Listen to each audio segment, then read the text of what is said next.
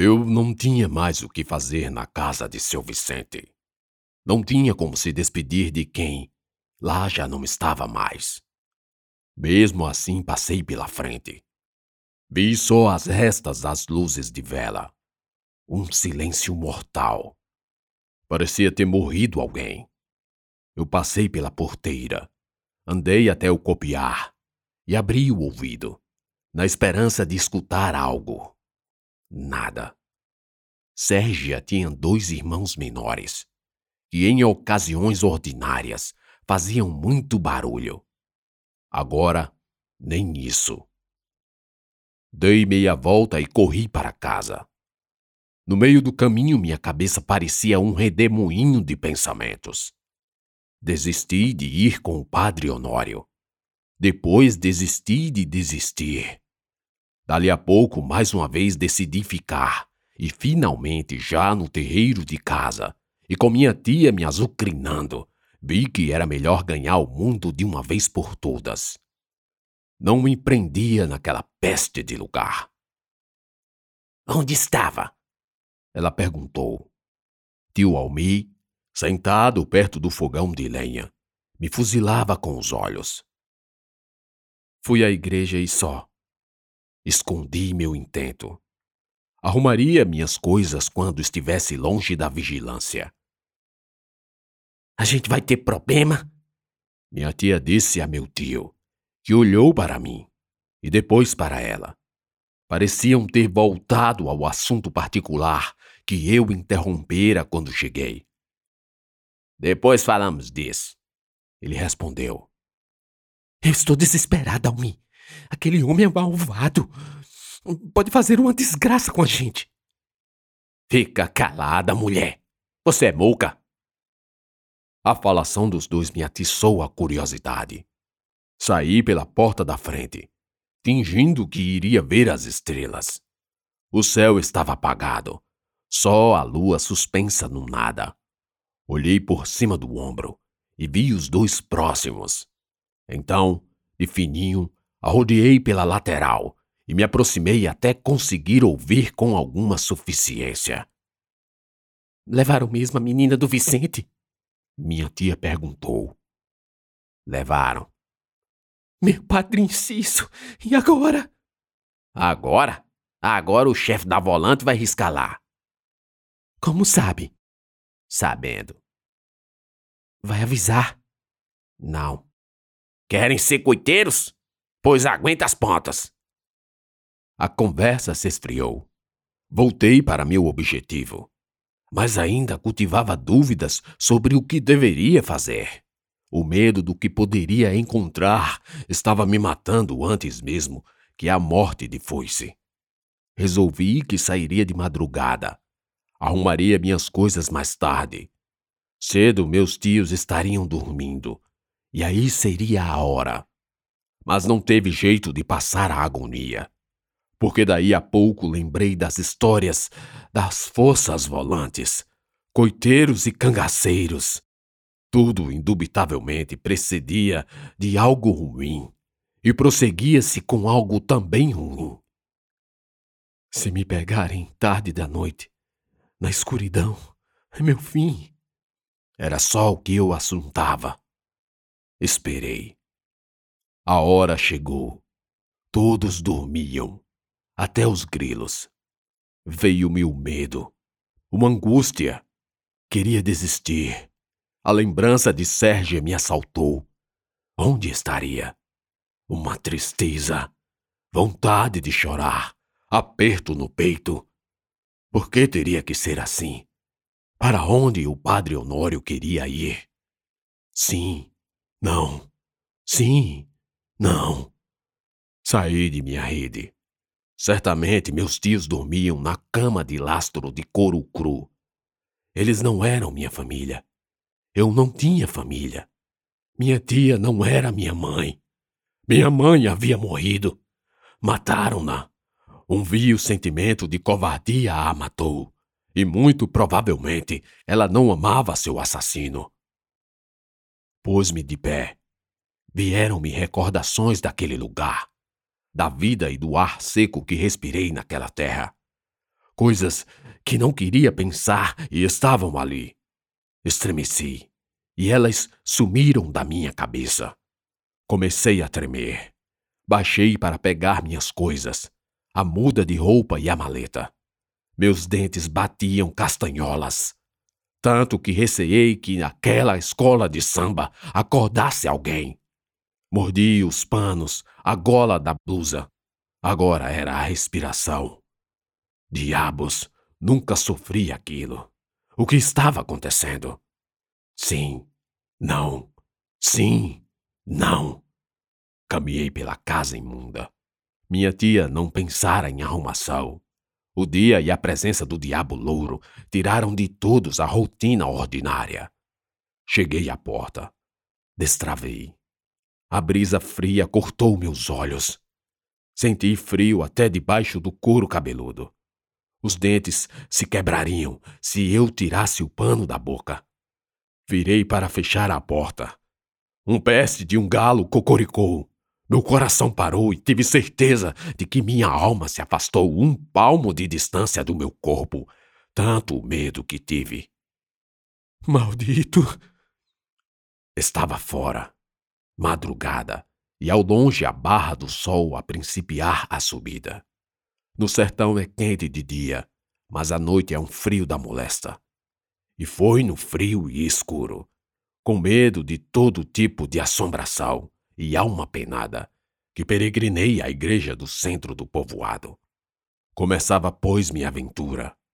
Ainda hoje procuro razão ou motivo da coragem a me fazer aceitar a empreitada talvez o destino, ou a providência, ou o karma, ou a vontade pura e simples. No caminho pensei mais vezes em Sérgia.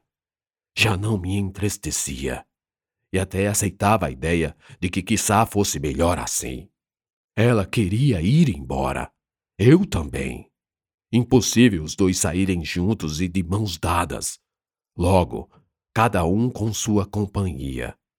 E quem sabe o diabo não era esse bicho todo.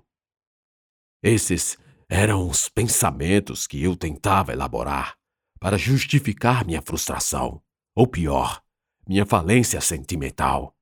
Eu gostava de Sérgia, mas um gostar de comiseração, de não desejar ver aquela criatura jogada no ponto do mapa onde nem mapa existia mais. Era pena remorso e repugnância ao sofrimento que me fazia evitar vê-la chorar. Só isso. Hoje sei como tão cedo aprendemos a enganar nossos corações, transformando-os em plantas carnívoras que se alimentam dos sentimentos dos outros para não sobrar mais nada. Cheguei à igreja e o céu estava claro. Imaginei que só viria hoje pela manhã. Padre me recebeu, mas não estava pronto. Homens da lei me interromperam ontem. Não achei prudente sair ao anoitecer, então resolvi deixar para hoje. Homens da lei? Perguntei. Sim, você os viu? Não. Melhor, estas aí são suas coisas. Sim, Falei e pensei que seria uma boa hora para derrubar sobre ele uma infinidade de dúvidas e perguntas. Daí me acomodei no canto do aposento, aos fundos da capela. Pus a maleta num batente. Abri e logo notei algo estranho. Um papel dobrado.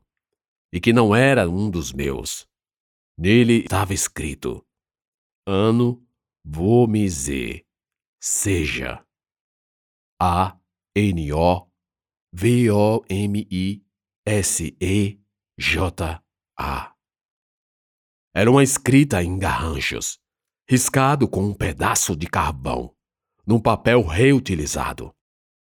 A letra sofrida, tremida, expressão terminal de Sérgia. Era na tradução livre. Amo vos mercê, Sérgia.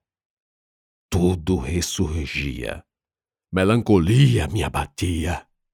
Praguejei duas ou três vezes, sem se tocar que estava dentro da igreja. Apertei o papel entre os dedos. juntando ao peito para quase empurrá-lo para dentro do coração. O remorso agora era muito mais forte. Meu Deus, como isso é ruim e doloroso! Pensei. Ponderei jogar fora. Esqueceria de vez. Mas ela me amava. E jogar fora o papel era mesmo que pisar e estragar uma flor. A mais bela demonstração de amor. Uma letra sofrida a vida de Sérgia seria dali para frente também sofrida. Mais sofrida. Dobrei o papel e guardei. Era a primeira carta que recebia de alguém. Aliás, a segunda, porque a primeira. Onde está? O local onde guardava era o canto mais limpo. Onde? Comecei a caça por dentro e até por fora. Inferno! Bandida! A bexiguenta levou minha carta! E de chofre meu sentimento por Sérgia mudou da água para o vinho. Ela sabia como era importante para mim. Talvez estivesse na casa dela. Talvez eu ainda pudesse resgatar. Ai, que ódio! Eu não poderia deixar a carta. Era cedo, daria tempo. O padre Honório estava sendo empatado por cristãos ávidos por novidades da cidade capital. Eu precisaria ir logo e nem podia pensar para me despedir. Fechei tudo e saí. A temperatura já aumentara, mas a raiva em mim me tornava mais quente que a infeliz bola amarela suspensa no céu. O sol. Aí ia rangendo os dentes, estralando as juntas dos dedos, ah, e numa carreira só, levantando terra com minhas alpercatas pela vereda empoeirada, não demorei para chegar.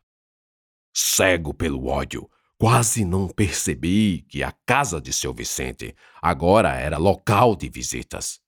Muitos cavalos amarrados, homens espalhados e. volantes. Quando dei fé, já estava no limiar das cercas e mais um pouco seria cercado por olhos desconhecidos e interrogativos. Estanquei. O que será que devo fazer? Homens da lei. Era o que Padre Honório dizia.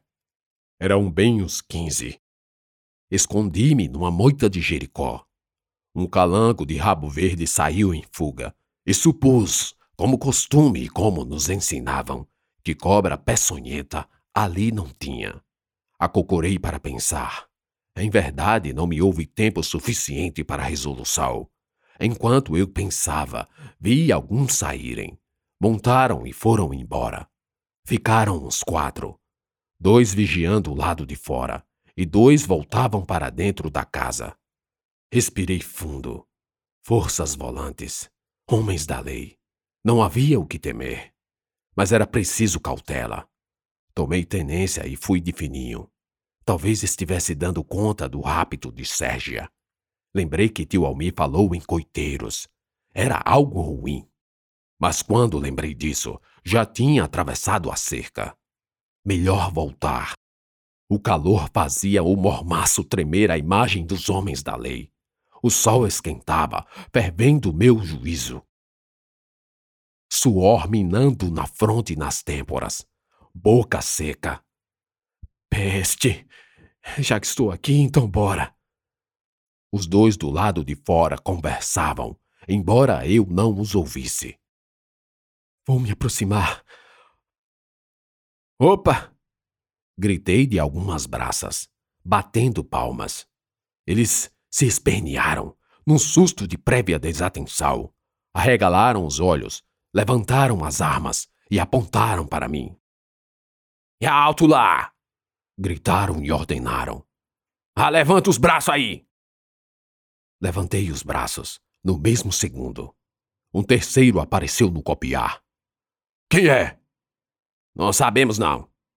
Então vá buscar. Deve ser coiteiro também. E traga ele pra cá. Vamos ver se ele sabe alguma coisa. E com armas apontadas para mim, fui detido pela primeira vez.